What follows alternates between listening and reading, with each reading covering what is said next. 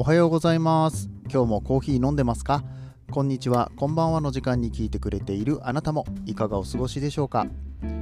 さてこの番組はコーヒー沼で泥遊びと言いましてコーヒーは楽しいそして時には人生の役に立つというテーマのもと毎日、えー、15分ぐらいでお届けしておりますコーヒー雑談バラエティラジオとなっております。皆さんの今日のコーヒーがいつもよりちょっと美味しくなったら嬉しいなと思って配信をしております。ぜひとも最後までお付き合いくださいませ。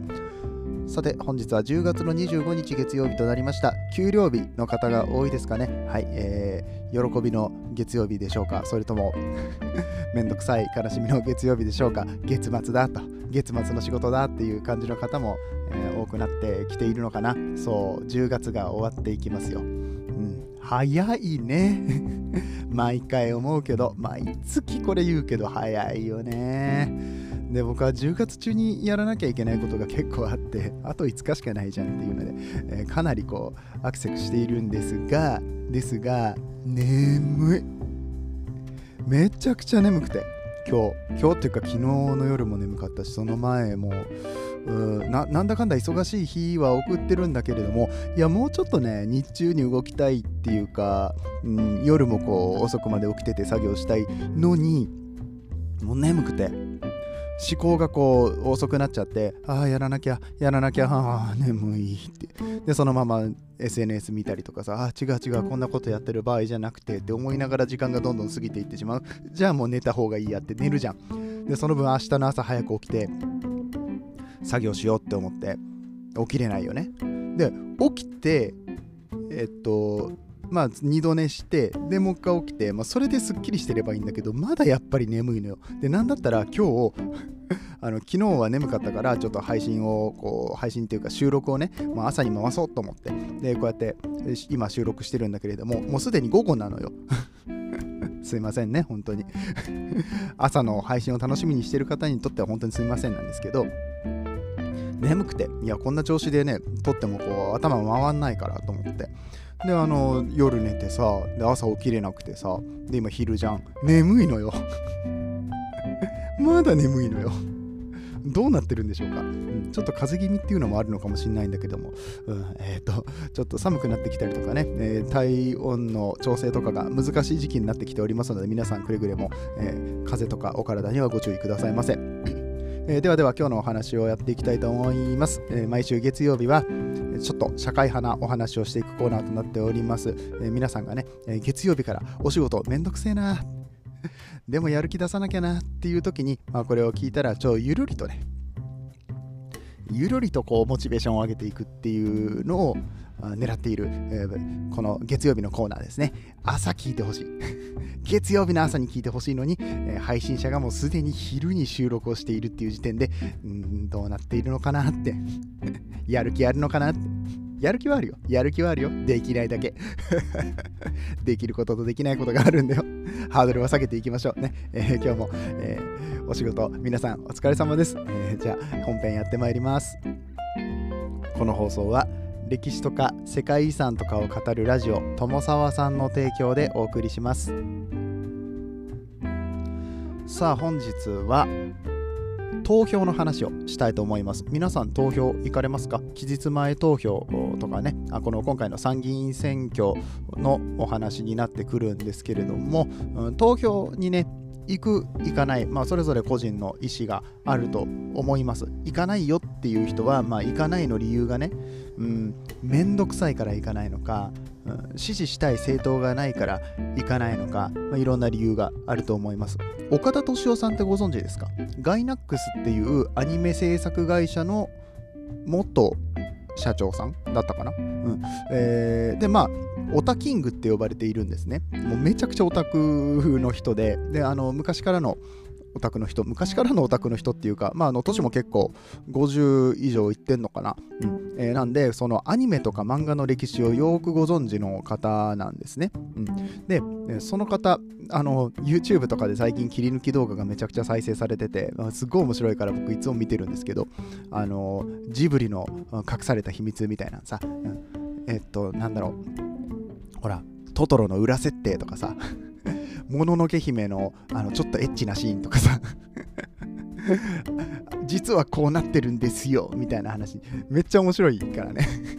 あのぜひぜひその辺はねあのご興味ある方見ていただければと思うんですがあの投票の話でございます。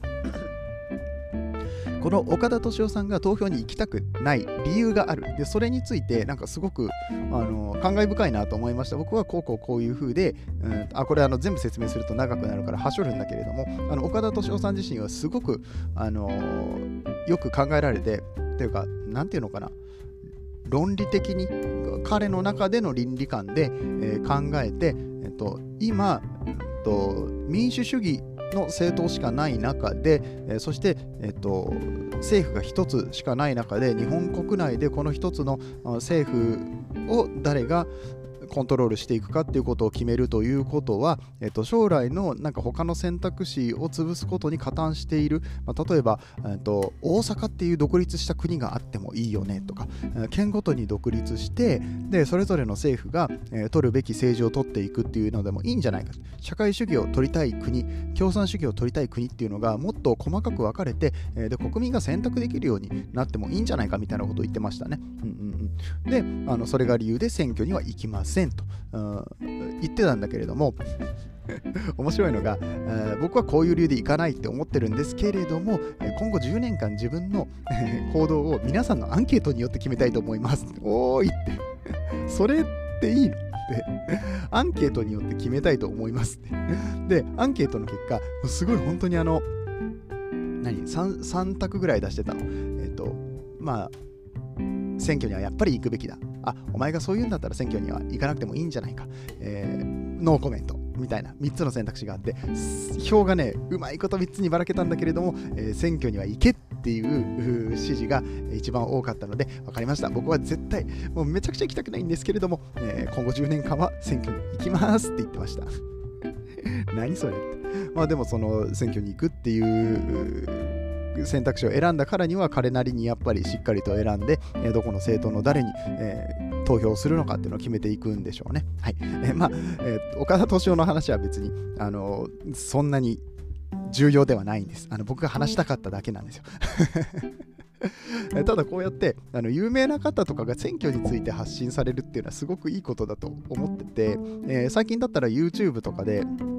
何でしたっけ、えーと、女優さんの方とか俳優さんの方、えそしてアーティストの方とかがね、有志で集まって、これは政府から依頼されたわけではありませんって、私たちが発信したいから発信をしていますって言って、えー、何、えー、二階堂ふみさん、ワンオクロックのタカさん、渡辺謙さんとか、あ小栗旬さんとか、えー、いろんな方が参加されて、まあの僕が選挙に行く理由みたいな話、ね、みんなで選挙行きましょうって言って、いう話をされてたんですけれども、えー、影響力のある人たちが選挙について発信をして一人でも多くの方に、えー、興味を持っていただく、えー、若い人たちの選挙の投票率を上げるっていう運動って、まあ、ここ毎年ね増えてきているしうんそういった発信も増えてるのかな。僕がそういうのに触れる機会が多くなったのかな。自分が発信者になったからね。うんまあ、ちょっとどちらかわかんないんだけれども、でも切実に考えなきゃいけない問題ではあるっていうのは事実だと思うんですね。うんまあ、ずっとやっぱりこの投票率の低さっていうのは嘆かれていますし、うんえー、若い人たちにどうやったらこの若い人たちにという言い方もおかしいか。若い人だけじゃないね。若くて、うんと、しっかり政治に興味を持ってる人も多いし、うん、最近だったらね、うん。まあ、僕が若かった時はマジで興味がなかったというか、あのー、あんまり真剣に考えていなかったことなので、うん、なんか僕の反省を生かして若い人たちにはしてもらいたいなって思うけど僕らの年齢層でもやっぱりなんかあんまり分かってないしあと結構同調圧力っていうか周りが投票に行くから自分も投票に行くっていうような人たちもいる。義務的な感じで。いやまあ義務義務なんだったっけ？これって。投票は確か義務だったと思うんですよ。国民の義務だったと思うんですよ、でなんか理由がなければその理由があれば投票に行かないっていうことが、ね、はっきりと言えるかもしれないけど、まあうん。なんかね、まあ、罰則が与えられるわけじゃないので、えー、実際、実質的な拘束力はないかもしれないけれども、投票にはやっぱりね、えー、行く理由がちゃんとあります、えー、そうした投票率っていうのを高めるための、えいろんな活動がされていく中で、コーヒーの業界も、え実は、え今年ですね、投票2021っていう名前で、みんな投票に行こうよっていう呼びかけをしております。投票2020じゃないわ。投票2021あのすごいあのいいネーミングセンスだなって思ってます。これ完全にオリンピックに乗っかってますよね。東京2020、ね、天才かなって思いましたけど。こういうセンスよね。こういうセンスが欲しい、うん、で、えー、これは何かと言いますと現在一番投票率が低いけれどもこれからの未来を担っていく20代の人たちが投票に行くきっかけを生み出すというミッションのもと、えー1投票1ドリンク1投票1ドリンクっていうのを掲げて、投票2021のハッシュタグをつけて、インスタとかあと SNS に投稿してくれた人、うん、そしてあのもちろん投票に行ってもらわなきゃいけないから投票所で投票に行きましたっていう写真を、うん、この投票2021のタグをつけてアップすると、えー、参加しているコーヒー屋さんで何かをもらえるっていう企画なんですよ。まあ、大体コーヒー1杯無料とかなんですけど、これすごくいいですよね。SNS でこの見せるっていうのと、なんか投票を、うんと、コーヒーと一緒に写真を撮れるじゃないですか、後から。で、あの映えの写真を狙っていくみたいなことで、ちょっとファッション的に投票を考えてもらえるかなっていうところがあります。もちろ、んだろうな全然その政治について知らない人たちとかなんとなくなんとなくのマニフェストの自分これが好きだからって言って投票してしまって本当にいいのかっていう部分はあの、ね、大人のたくさんこうなんだろう知見がある人たちからしてみれば、うん、リスクもあるんじゃないかっていうことを、うん、言う人もいるかもしれない。けど、けれども、これあの SDGs とかとも一緒ですよね。で、強いては僕の今やっているコーヒーの発信活動に関してもそうですよね、うん、興味をまず持ってもらわないと母数が増えないと始まらないことって絶対あると思うんですよ、うん、SDGs だったらまあ例えば紙皿を使います。プラスチックのお皿をやめて紙皿を使ってます、えー、プラスチックのカップをやめて紙コップを使ってます。じゃあその紙を生産するときにかかるコストは？うんと CO2 の排出は？とかさ。結局ゴミじゃんとかさ、うん、いう話出てきちゃうんだけどまずは興味を持ってもらわないと。で紙の方に行ってから SDGs に興味を持ってうんでも紙ってやっぱり毎回捨てちゃうからもったいないよね。じゃあ、うん普通に陶器のお皿とか、これを繰り返し使った方がいいんじゃないかとか、木のお皿とかね、うん、みたいな話に個人が、考えをつなげていくことができるきっかけとなるこの01の部分っていうのを作ってあげること、これはね本当にねその人にリーチしないとリーチして興味を持ってもらえるかもらえないかっていうところになってしまうんですよね。で興味を持った人はそこからさらに興味を深く掘り下げていく可能性がある人なんです。興味を持たない人は、うん、どのタイミングでもう、うんと、現時点では興味を持てない人たちなんですよ。だからこの活動はやっぱりずっと続けていかなきゃいけないし、えー、SDGs にせよコーヒーの発信活動にせよ投票の話にせよ、えー、もうとにかく続けること広めることっていうのに、えー、特化していく時期なんだと僕は思っています。今はね。10年後は分かんないよ。10年後はある程度のこのリテラシーがね高まって投票に対する若者たちのリテラシーが高まって投票に行くのは当たり前だ。だけどじゃあ今度は政府が言っていることとか、うんと、それぞれの政治家さんが掲げているマニフェストが本当にあの私たちの未来を明るくしてくれるのかっていうことについて考えるようになるとかねもう一個上のランクに上がるっていう感じですかね、うん。えー、みたいなことになってくるので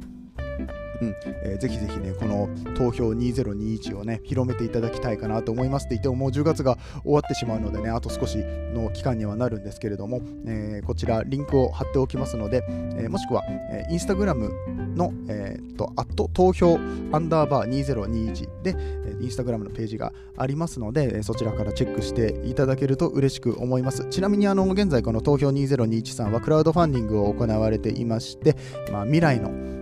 未来への投資ですよね。まあ、これは要は、うん、これを広めていくことによってより多くの人が、え、投票に興味を持って、え、そして未来が良くなっていったらいいなと、ペイフォワード未来の一杯というプロジェクトとなっておりますので、えー、皆さんこぞってね、プロジェクトを支援していただけると嬉しく思います。あの結構有名どころのコーヒー屋さんとかが、うん、あの最近、話題のコーヒー屋さんとかが賛同してくださっていますので、そちらでコーヒーを飲む機会にもなると思います。なんで、まあ、クラウドファンディング参加できなくても、お店の方でこの投票2021を見かけるようなことがありましたら、ぜひね、そちらのお店の応援なんかもしてもらえると嬉しく思います。ということで、えー、本日のお話が面白かったよと思っていただけた方は、ぜひ、えー、っと、チャンネルの登録とかね、そして拡散、SNS の拡散など、よろしくお願いいたします。しますはい、えー、ではではすいません。あ本当にあの、今日は、今日もうですけど、遅くなってしまってすいませんでした。眠いよ、もう本当、あの、ちょっと昼寝をちゃんとしようかなと思いました。多分、体調がちょっと悪いっていうところもあると思うんですよ。うんえー、なので、まあ、整えてね、体調整えて、えー、この10月最後の、うん1週間うまいこと乗り切っていきたいなと思います。皆さんも今週1週間、えー、頑張ってお仕事やっていきましょう、えー、ではではまた明日お会いいたしましょう。お相手はコーヒー沼の翔平でした。次はどの声とつながりますか？